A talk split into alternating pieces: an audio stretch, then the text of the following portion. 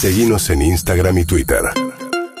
Arroba Urbana Play FM. No sé si a ustedes les pasa, porque nosotros somos gente que madruga, eh, pero hay mucha gente eh, que se está quejando de que los orzales están empezando a cantar un poco antes de tiempo y que eso hace que mucha gente pierda el sueño. Totalmente cierto. ¿Cómo se- Sí, Totalmente Porque se escucha. Nosotros A levantamos muy temprano y están Cuatro, cantando. cuatro de la mañana ya están los orzales cantando cuando está todo de noche. Supuestamente empiezan a cantar cuando, cuando empieza a amanecer, ¿o no?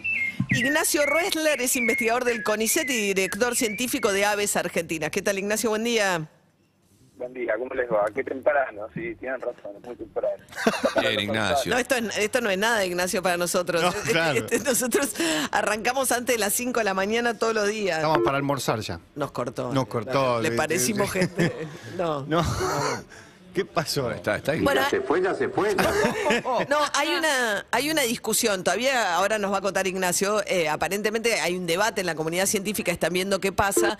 Primero, si efectivamente los orzales están cantando antes que... ah, eh, Es una llamadita en espera. A ver, parece que está- Ignacio, ¿está? Sí, sí, sí, estoy acá. te- Ah, estoy perdón. escuchándolos. Ok. No, decíamos, eh, a ver, eh, varias preguntas. ¿Están cantando antes que, que, que lo hacían habitualmente? Bueno, no, en realidad, viste, esto es una discusión que surge todas las primaveras, porque en realidad los orzales empiezan a cantar mucho más temprano en primavera, ¿no? Durante el resto del año, eh, más calladitos, están más tranquilos, y es una cuestión de la temporada reproductiva. Entonces, es cuando arrancan a cantar.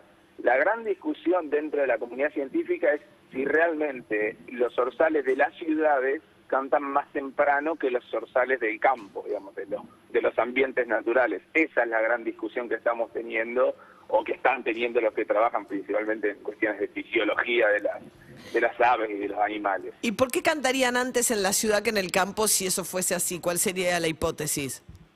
Y el tema es las luces de las ciudades, que nos, que nos alteran a todos, ¿no? Eh, Es como una, las luces, la, tener luz eléctrica es algo que no es natural, no es algo que, que está en la naturaleza nat- normalmente. Entonces, lo, claro, lo que se está estudiando es por qué estos zorzales de las ciudades cantan tan temprano o si realmente cantan más temprano que los zorzales de los, del, del bosque, digamos, de la naturaleza. Y- Y, es y- que, bueno, las luces, las luces, sí, perdón. No, y las luces, por el- este cambio, leí por ahí que el cambio a luces LED de la ciudad de Buenos Aires puede ser que, eh, eh, digamos, a ver, cuando hay luz, el pájaro cree que está amaneciendo, básicamente eso es lo que pasa. En realidad hay, como múltiples así factores que pueden afectar. Por ejemplo, una cuestión es el estrés directamente del ruido y la luz en la ciudad, que les afecta el comportamiento con una cuestión de que les afecta las, condiciones. Hay una hormona que se llama la corticosterona, que es la hormona del estrés, que la tenemos casi todos los animales, bueno, por lo menos los vertebrados y los, los grandes. Eso nos afecta el comportamiento. Cuando estamos estresados, no el estrés que está todo nervioso, sino el estrés más crónico, te, te hace cambiar el comportamiento. Por un lado está eso, y por otro lado la melatonina, que es la, hormona, lo que, lo que se reconoce como esta sustancia que regula el, el sueño, el, el ciclo circadiano. Y esto está afectado por la presencia de luz. Yo no creo, digamos, hay estudios que comparan, que han comparado, intentado ver realmente los cambios. Yo no creo que sea un cambio ahora por las luces LED, sino que es algo más crónico y que viene más, lo venimos arrastrando en las ciudades desde hace más tiempo, ¿no? No necesariamente por un cambio, un cambio en el, en el poquito que usemos va a afectar más, sino es el cambio ambiental que se está generando en torno a la ciudad, ¿no? Claro, la migración. Bueno, ahora, digamos, en el 80% de la, de la población del mundo vive en las grandes urbes hoy, ¿no? Y ese es un cambio de las últimas décadas. Y ahora, Claro, exacto. ahora Ignacio, eh, me- me- el, el zorzal, que es el principal pájaro de la ciudad, de, de- que hay en la ciudad de Buenos Aires. No, hay, hay, hay muchas especies. La ciudad de Buenos Aires, por suerte, es una ciudad bastante diversa en la, en la, en la bifauna. Sudamérica en general es uno del continente más diverso, con mayor diversidad de aves, de especies de aves. Y la ciudad de Buenos Aires, incluso tenemos la costanera sur ahí cerquita, digo tenemos, porque bueno, viví un tiempo en Buenos Aires. La, la ciudad de, costanera sur está ahí cerquita y tiene como 300 especies de aves, es un montón. El zorzal es uno de los notables habitantes por esta cuestión del canto eh, y bastante, digamos, conocido en la gente que anda trasnochando, que se anda levantando temprano, o la gente que tiene sueño liviano, pero en realidad tenemos un montón. Ah, ¿Y es el único que canta? ¿Es el único que canta? Es- razonable de los que cantan. Hay otras especies que empiezan a cantar temprano, pero bueno, son can- tienen cantos mucho más delicados.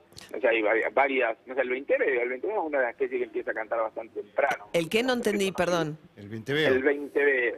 ¿20? ¿Venteveo? 20 veo. Exactamente. No lo que nunca, el bicho feo le dicen también. Eh, Eso. bicho feo. Exacto. Bicho feo. Ese, ah, Parece que dice bicho feo, pero. pero no. ¿Y el zorzal cómo canta? Gardel.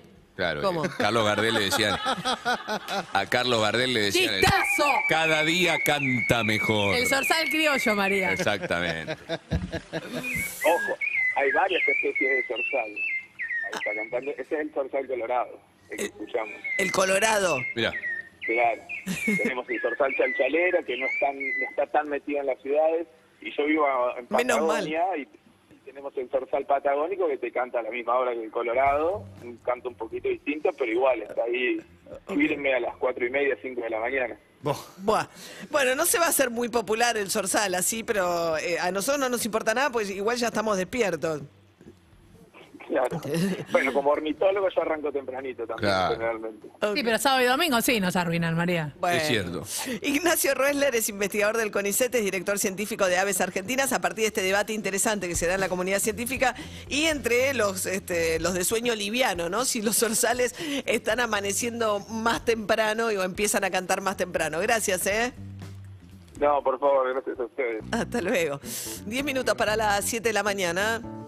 UrbanaPlayFM.com